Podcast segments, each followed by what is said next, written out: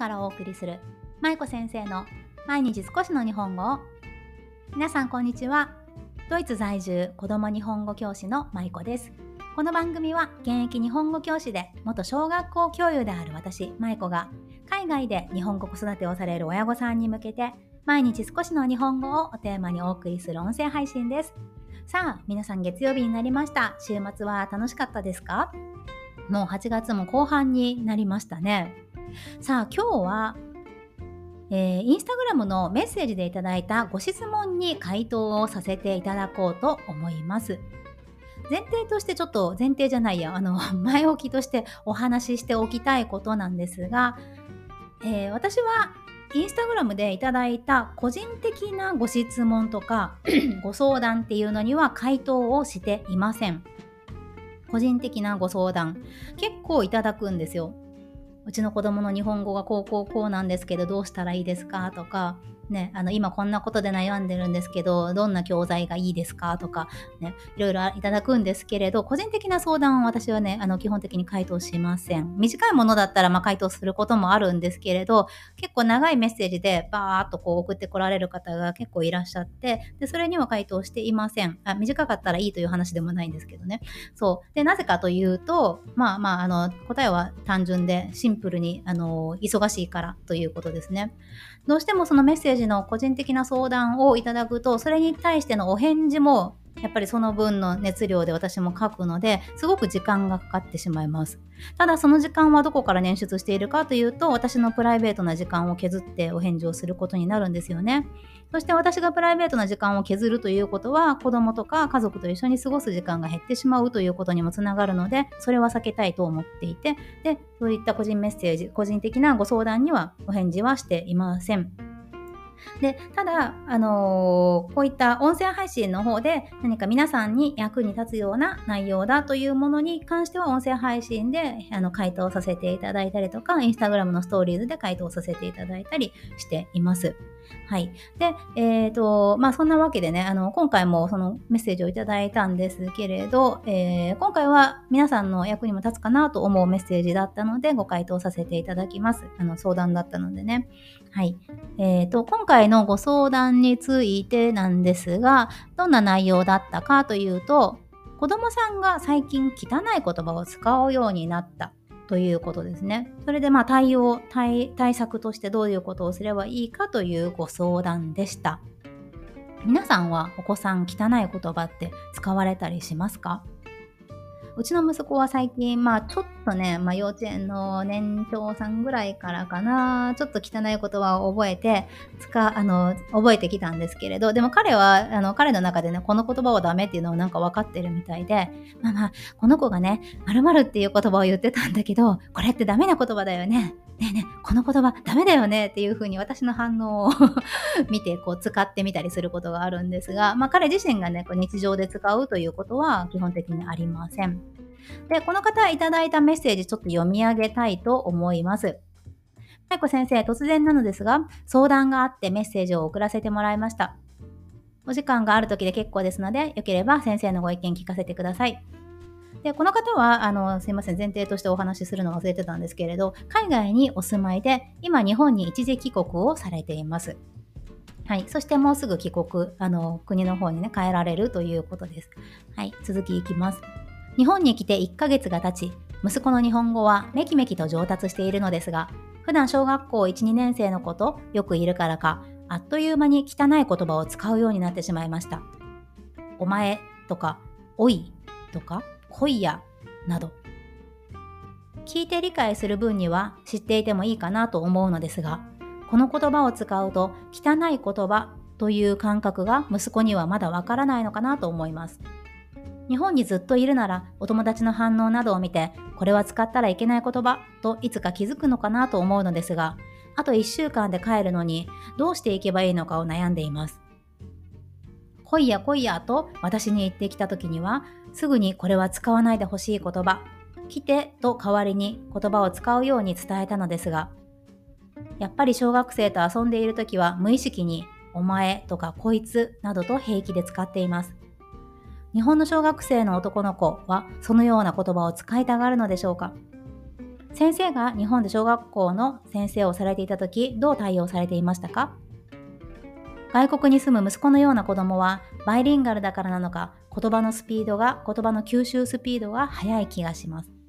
使ってはいけないと注意できる大人が私しかいない場合どう注意していこうか悩んでいます。お忙しいとは思いますがもしお時間ありましたらご意見をお聞きできると嬉しいです。ということでメッセージをいただきました。ありがとうございます。これねすごく悩みますよね。この子供の言葉の乱れというのは親御さんが必ず通る道だと私は思っています。私自身も親であり先生で私はあの親であり先生でもあるんですがやっぱりその教育現場にいた時もそして今親をやっている時もこの問題にはぶつかっています。で親としてぶつかったのはやっぱりさっきもお話しした通り子供が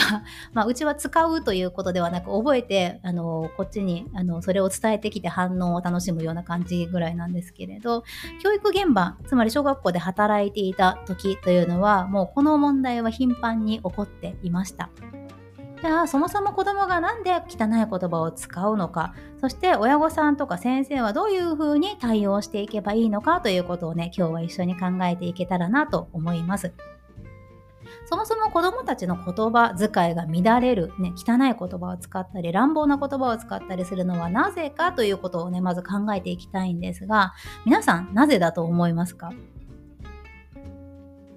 この質問者さんが書いてくださってたのはお友達の影響でお友達が汚い言葉を使っていたということですよね。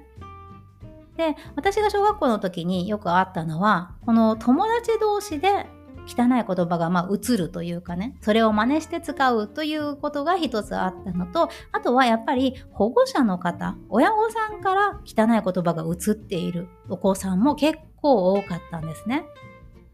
親御さんがちょっとこう何かイライラしている時に汚い言葉を子供の前でポッと吐いてしまうとそれはやっぱり子供もね聞いてるわけですよね。そうすると子供はその言葉を覚えて次の日学校で使ってしまう、ね、こんなこともよくありました。それからあと一つはテレビとか YouTube とかそういった自分が見ているものとか聞いても聞いたもの読んだものそういったものに影響を受けて使う、ね、これもよくあるかなと思います特に日本の子どもたちはやっぱり日本のテレビを見て育っているわけですから、まあ、そういった中で出てきた言葉というのはあ何だろうと思ってね興味本位で使ったりするんですよね。はいまあ、そういった様々な理由で子供たちはね結構汚い言葉乱暴な言葉に触れる機会というのは非常に多かったです。でじゃあこういうふうな言葉を使う子供たちは悪気があるのかということを考えていきたいんですが皆さんこれはどう思いますか？例えばこの質問者さんのお子さんが通っていらっしゃる学校で子どもたちが汚い言葉を使っていた、ね、12年生の子と書いてくださってましたけどその言葉を使う子どもたち果たして本当に悪い言葉だって分かってるのか？ということですが、まあ、悪い言葉って認識して使ってる子ももちろんいるとは思うんですね。ただ私は子供がそういった言葉を使う時って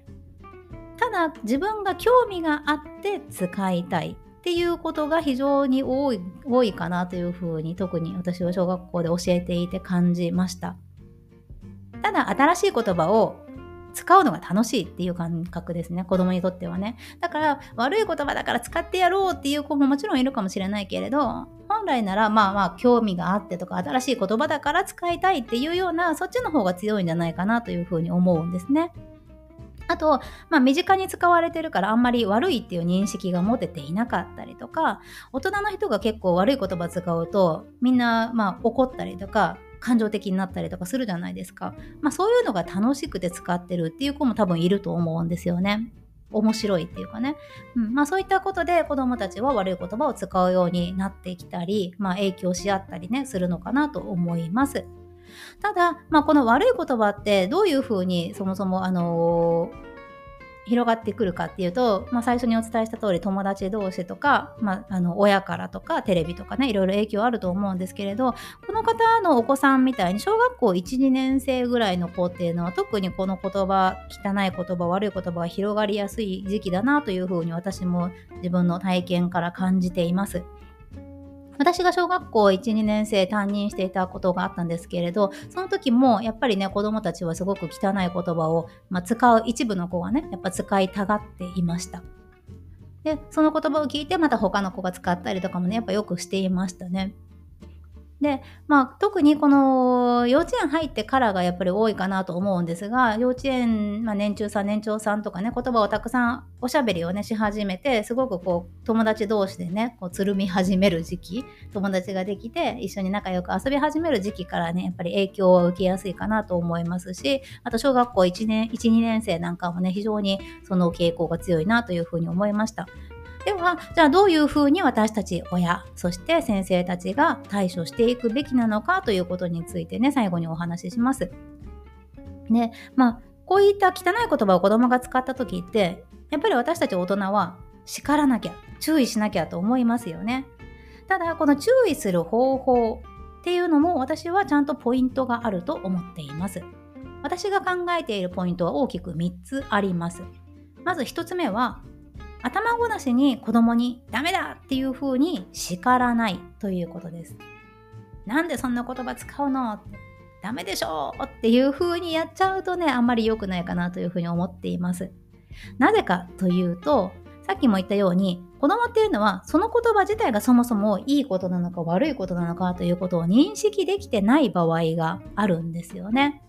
そんな時に親御さんが感情的に反応して怒ってしまう。ね、頭ごなしに子供を叱りつけてしまうと子供はすごくショックを受けたり自分が悪い子だというふうに思ってしまうことにつながったりもするんですよね。感情的に反応してしまうというのはやっぱり私たち親もね人間なので仕方がないとは思うんですが頭ごなしに叱りつけるということはねできれば避けた方がいいかなと思います。そしてポイントの2つ目ですがポイントの2つ目はなぜその言葉を使ったらいけないのかっていうことをちゃんと理由も含めて子供に伝える。これが非常に大切だと私は思っています。ただ、その言葉ダメ悪い言葉だからっていう方法だけではやっぱりね、不十分なんですよね。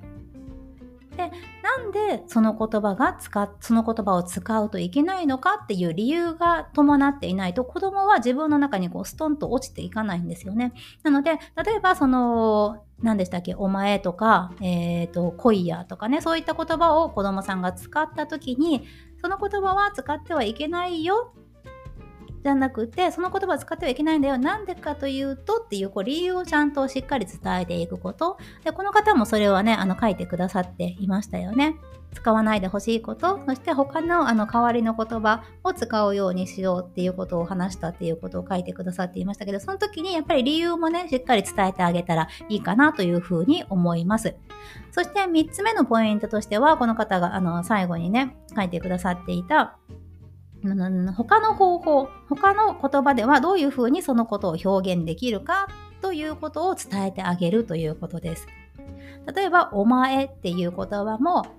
お前じゃなくて、その人の名前を呼んであげようねとか、恋やっていう言葉も来てとか来てくれるっていう風に言い換えることができるよねっていうことを教えてあげて子供に表現の方法をねいろいろとねあのアドバイスしてあげるといいかなという風に思います。